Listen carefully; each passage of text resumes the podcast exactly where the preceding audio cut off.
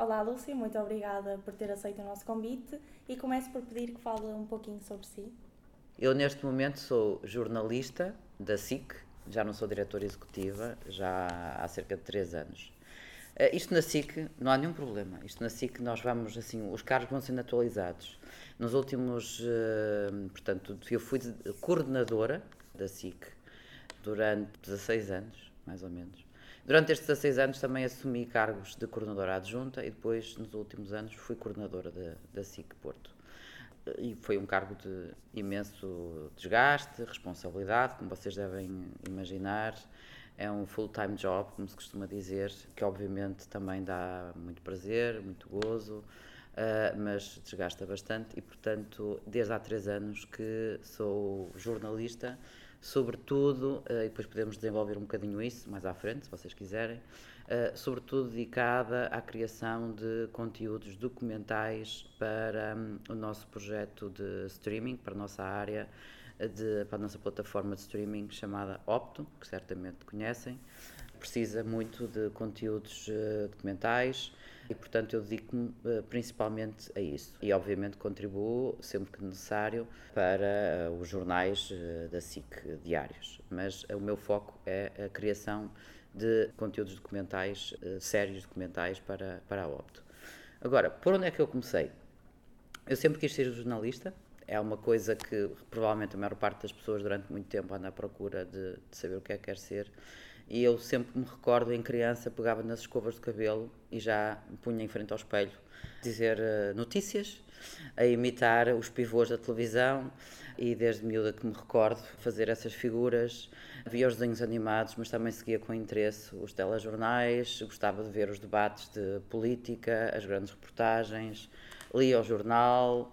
Era uma época em que só tínhamos a RTP, portanto, é? assim, as televisões privadas surgiram muito mais tarde. Eu lembro-me, na minha adolescência, surgiram as rádios piratas, Uh, e, portanto, tudo isso também teve muita influência. Teve muita influência o facto de, na escola primária, eu ser péssima aluna à matemática e levar muitas reguadas por causa disso, e ser extremamente valorizado o facto de eu ser muito boa aluna a português e as minhas redações, algumas delas, a professora primária dizer ah, vamos ouvir hoje a redação que a Lúcia escreveu. Portanto, tudo isto parece não, mas também contribui para o facto de eu gostar de escrever e, e isso ser altamente valorizado. E há um dia, tinha eu 17 anos, e havia um, uma revista juvenil escrita por uh, jovens, contribuam, contribuam com os seus textos para o jornal 1 de Janeiro e eu fui ao jornal 1 de Janeiro dizer que eu queria ser jornalista e naquela época era tudo muito fácil nessa perspectiva, não havia aquelas coisas burocráticas como hoje há, de, por causa de, de, das autoridades para as condições de trabalho, e eu comecei a trabalhar no 1 de janeiro aos 17 anos. Pronto. E trabalhei lá durante alguns anos, ficaram a dever dinheiro, mas isso é tudo, tudo bem, também ficaram a dever dinheiro muita gente. Mas foi uma excelente escola, porque se aos 17 anos começas a trabalhar e és lançado às férias e fazes de tudo, e fazes de tudo durante muitas horas, e percebes que mesmo em condições difíceis tu gostas mesmo daquilo, então é aquilo que tu queres fazer, é uma excelente escola de vida.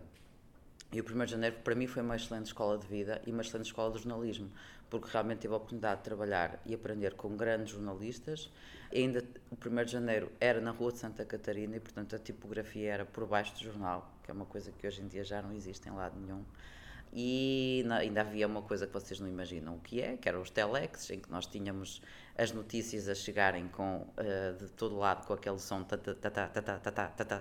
era, tipo, eu sou mesmo old school, parece não, mas a, a, a mudança tecnológica que houve é, foi brutal, ainda escrevíamos em máquinas de escrever, ainda havia por lá máquinas de escrever, os computadores havia alguns, mas eram poucos, Pronto, isto foi assim, uma mudança em 30 anos, foi um choque tecnológico brutal na, a, a, todo nível, não é?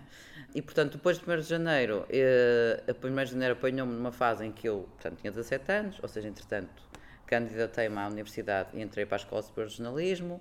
Estava na Escola Superior de Jornalismo e uh, a Rádio Nova uh, abriu um concurso uh, para estagiários e eu entrei para a Rádio Nova, portanto comecei a trabalhar em rádio e pronto, e foi por aí fora. Depois da Rádio Nova, mais tarde uh, fui para a Rádio Festival, porque a Rádio Nova houve um processo de experimento coletivo e eu fui para fui despedida, como muita gente, portanto passei por isso também, do que é, do que é ser despedida, do que é ficar sem emprego, que é uma coisa muito, muito difícil. E depois da Rádio Festival vim para a SIC, porque pronto, na Rádio Festival fiz de tudo mesmo, era a única repórter que, uh, que havia na rádio, andava na rua, fazia de tudo, fiz muitas, muitas entrevistas e surgiu a oportunidade de eu vir para a SIC e aqui estou há 26, 27 anos. Uh, durante a sua carreira passou por diversos momentos de mudança, como por exemplo a sua saída da rádio para a televisão. Uhum. Uh, e na vida dos estudantes as mudanças também são constantes, uh, como novos cursos, estágios, novos trabalhos.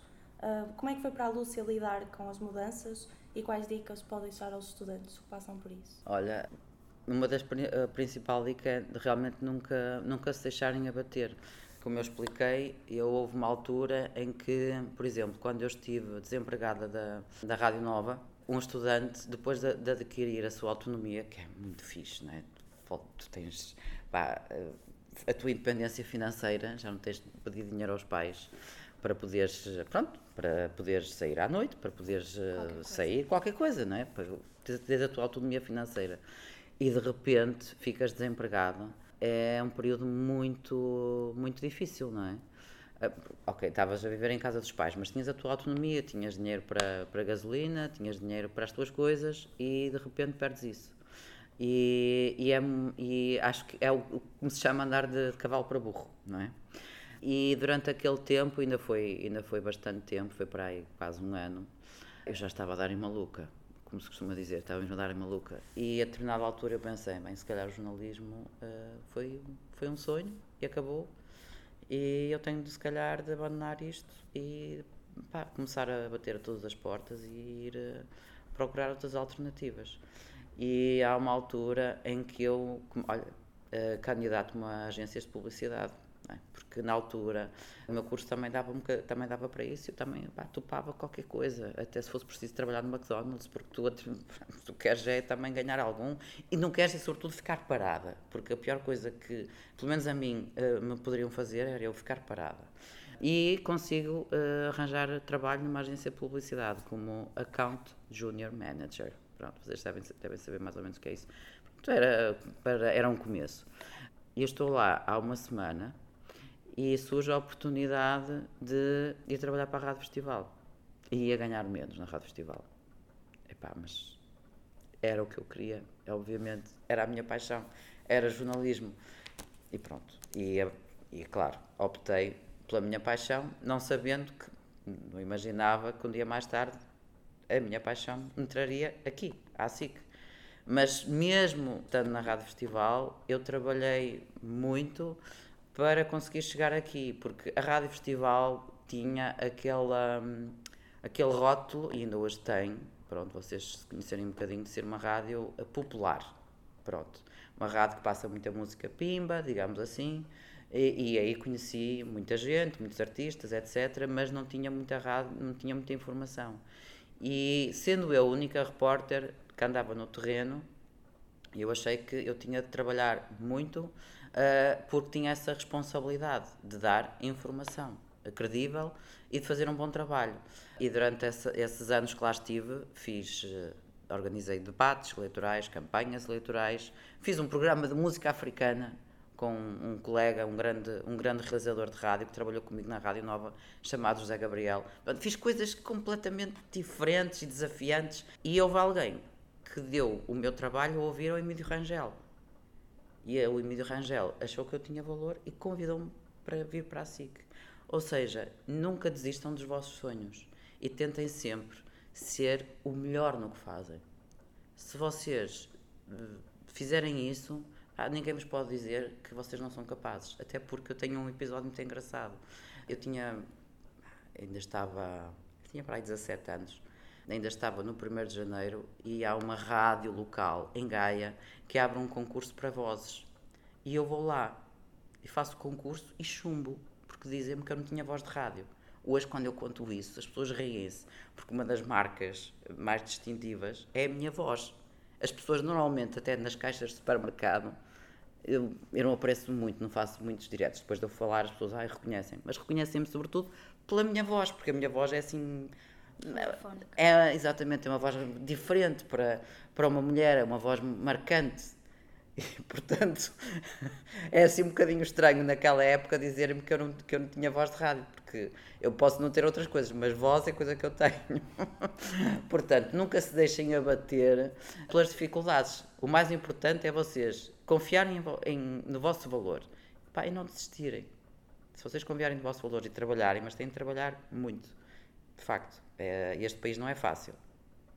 Mas não há países fáceis, não é? É escritora de livros. Eh, como é que caracteriza todo o processo criativo? Olha, para já nunca estava na minha cabeça uh, escrever um livro. É como se agora me dissesses, uh, ah, vai, uh, vai tocar piano. Aquela coisa que se diz tocar piano, falar francês, escrever um livro. Pronto, eu falar francês, já falei melhor. Agora, nunca estava na minha cabeça escrever um livro. Aquilo acabou por ser uma, uma sequência de um, de um. Primeiro, foi uma sequência de uma série que fiz com, com um grupo de colegas aqui na SIC Notícias. A ideia surgiu muito impulsionada por uma história pessoal. Meu pai, que é doente oncológico, e quando comecei a acompanhá-lo com ele às consultas, apercebi-me que a doença oncológica era, um, era uma, um, uma situação em que as pessoas precisavam uh, de muita informação e que não havia. Isto, portanto, já foi há, há quase 20 anos que na altura sugeri, propus à direção nós fazermos um programa chamado Vencer o Cancro. E aqui na, na SIC Porto nós montámos uma equipa, colegas, para conseguirmos ter uma estrutura para, para fazermos esse programa. E fizemos uma, fizemos uma série de programas. E a série correu muito bem, foi um sucesso. E depois, a sequência natural disso foi uma uh, editora lançar o desafio de eu colocar os conteúdos dessa série em livro. Pronto que era uma forma das pessoas depois ficarem com, com esse beabá, digamos assim, desde o diagnóstico até ao tratamento e as histórias de sucesso dos doentes, de uma forma mais acessível, disponível em livro. O outro livro uh, foi também uma série que nós fizemos, uh, que passou na, no Jornal da Noite, chamada Sobreviventes, e que também uh, foi também uma, uma outra editora que me lançou o desafio a mim e à minha colega Cristina Freitas. Nós também colocamos, são histórias de vida de pessoas que passaram por situações dramáticas, no limite de sobrevivência, de também, pronto, são histórias de esperança, de, de luta, de, de anti-resignação, de também, de, de também ficarem disponíveis uh, uh, em livro. Portanto, já houve uma, uma outra situação em que também me foi proposto escrever livro. Eu disse que eu, eu recusei, porque é preciso uma grande disponibilidade de tempo e psicológica uh, para, para a escrita. E eu, neste momento, uh, não estou com muita, com muita disponibilidade. Para terminar, uh, quais conselhos dá aos jovens estudantes que vão iniciar agora a sua vida de trabalhador? Ih, que pergunta difícil! o importante é tentarem fazer o que gostam. Me, pá, não pensarem de. Por exemplo, o meu filho. O meu filho também está na fase de agora escolher o curso que, que, que quer seguir, não é? Está no 12 ano. E ele, ele, uma coisa que ele diz: ah, mãe, tem que procurar um, um curso que não vá ser depois. Uma profissão que depois não vá ser substituída por um robô. Se calhar vocês também pensam nisso, não é? Uh, bocadinho. Sim. Pronto. Mas ele pensou nisso. Eu, eu, eu digo, eu disse, eu, o que eu lhe disse a ele, vou dizer aqui. O mais importante é pensar em fazer algo que gostam. Vamos dar terminada por aqui a entrevista e queremos agradecer mais uma vez a sua disponibilidade e este bocadinho à conversa. Obrigada eu. Foi um gosto.